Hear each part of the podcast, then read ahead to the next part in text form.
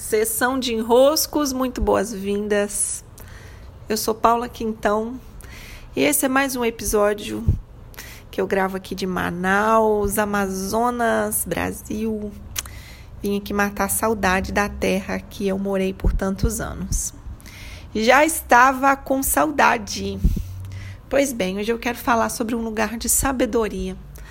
Eu fiz umas entregas lá no Telegram, no Jardim Secreto de Enroscos.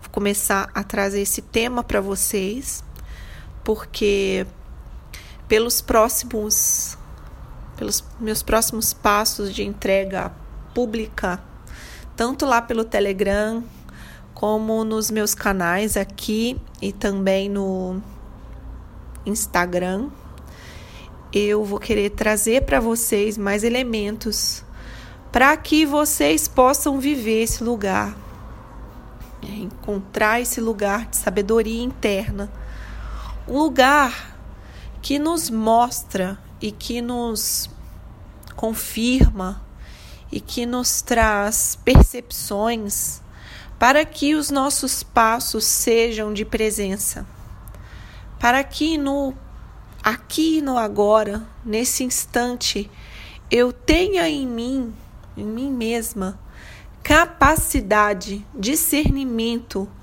é, elementos, percepções que me auxiliam na tomada de decisão. Porque, enfim, a vida ela é baseada nessa tomada de decisão no passo a passo. Então, estar aqui, é, escolher onde vamos morar, escolher os caminhos onde vamos seguir, é tanto as grandes decisões é, os nossos relacionamentos, as pessoas com quem nós vamos ter proximidade, tanto as grandes decisões quanto as pequenas, né? Desde onde vou almoçar, o que vou comer hoje, é, que horário vou gravar a sessão de roscos, né? As, as pequenas decisões, tanto as grandes como as pequenas, vão somando elementos que no fim das contas tudo tudo é valioso dentro dos nossos passos dados. Tudo nos levam ao lugar onde estaremos. Não são só as grandes decisões que levam a gente para grandes lugares, para grandes mudanças, de jeito nenhum. Se vocês pararem para olhar na sua vida, né? O que que hoje eu sou, os lugares que eu ocupo, se nós pararmos para olhar, a gente vai perceber que aqueles lugares em que a gente está, as pessoas com as quais a gente convive que são importantes para nós, a forma como nós nos encontramos, geralmente são de fragmentos muito, entre aspas, né, desimportantes da vida. Então, o que nós chamamos de eventos importantes e desimportantes são todos, se formos olhar, de fato importantes. Então, vou, vou pegar um exemplo como que eu me tornei escritora? Ser escritora é algo importante na minha vida. É algo denso, né? Ser escritora, isso me, me apresenta para o mundo. Eu me vejo escritora, isso é algo considerável dentro da minha biografia. Mas como foi que eu me tornei escritora? O que, me, o que fez de mim escritora? Foi um grande evento. É, eu fui ao Monte Roraima, Ninguém aguentava mais eu falando de Monte Roraima. Ninguém aguentava, né? Que eu só falava disso, estava monotemática. E então, uma frase do livro da Anne Frank, né, do diário da Anne Frank, uma frase que dizia: O papel é mais paciente. Aquela frase me tornou escritora. Eu comecei a compor meu livro. E como foi que eu publiquei o meu livro? Foi graças a um livro que eu abri numa saraiva aqui de Manaus, aleatoriamente numa banca, que eu nem lembro o nome da autora, não lembro o nome do livro. E abri em alguma página desse livro e, e ela dizia: Se a história importa para você, publique. Olha que aleatoriedade. Eu entrar numa livraria, tá, ter ali um livro em destaque, eu abrir em qualquer página e a página trazer isso. Então, que segundo desimportante é esse? Que minuto desimportante é esse das nossas vidas que acaba determinando uma série de sequências importantes na nossa tomada de decisão? Esses lugares que nos conduzem pelas desimportâncias são lugares de sabedoria interna. São lugares de sabedoria interna. Então, tanto eu posso ter estímulos que me levam para o mais, não mais, é, não quer dizer você ter mais, quer dizer você ser mais. Tá? Às vezes, ter menos é o que vai nos ajudar a ser mais. Às vezes, ter mais é o que vai nos ajudar a, ter, a ser mais, ok? Não tem a ver com a quantidade do ter. Tem a ver com o ser.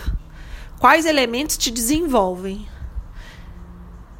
Então, a, a, a vida ela pode nos conduzindo por um caminho em que nós vamos ser mais, ou eu poderia ter lido o contrário.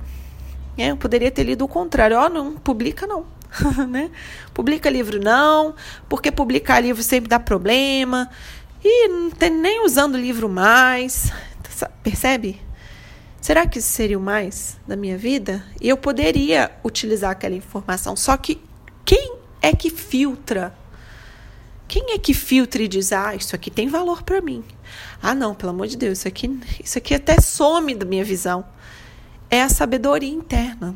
A sabedoria interna sabe o que importa. É como se fosse uma peneira capaz de ir filtrando aquilo que vai nos levar para o mais e simplesmente ignorando, não vendo ou vendo e abstraindo, desaparecendo da nossa cabeça com aquilo que não vai nos levar para o mais.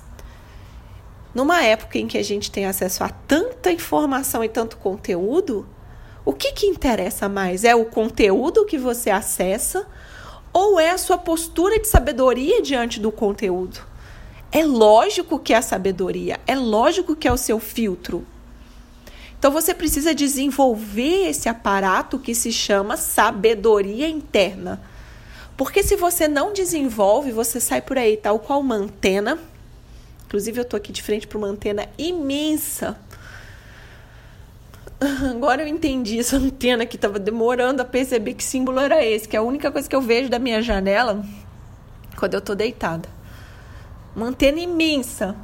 Desenvolver essa antena que diz: "Ah, isso aqui tá no meu radar. Isso aqui não, isso aqui fora". E ser muito rápido. É tão rápida, a sabedoria ela é tão rápida, ela é tão sábia, parece redundante, né? E é, né? Precisa ser aqui para frisar o que eu quero dar de mensagem. Ela é tão sábia que ela filtra instantaneamente. Você nem vê. Você nem vê. Você já nem. Aquilo ali já nem entra mais no seu radar como algo a considerar. E imediatamente você já. Mas como que isso vai acontecendo? Com treino, porque enquanto o seu lugar de sabedoria interna não está desenvolvido, o que acontece contigo? Você fica balançando a toda informação que chega. Você fica ali, ó, como se estivesse ventando em você. Você vai, toma um vento, aí toma outro vento pro outro lado, aí toma outro vento pro outro lado. Não, não, não, não. Essa torre aqui que está na minha frente, ela tem uma estabilidade, não tem vento que mexe com ela. Não tem vento. É uma estabilidade. Não, isso sim, isso não. Um crivo muito fácil de ser feito. Mas aí a gente precisa desenvolver. Desenvolver esse lugar de sabedoria. E como que nós desenvolvemos esse lugar de sabedoria? Através de perguntas. Sabendo fazer as perguntas certas.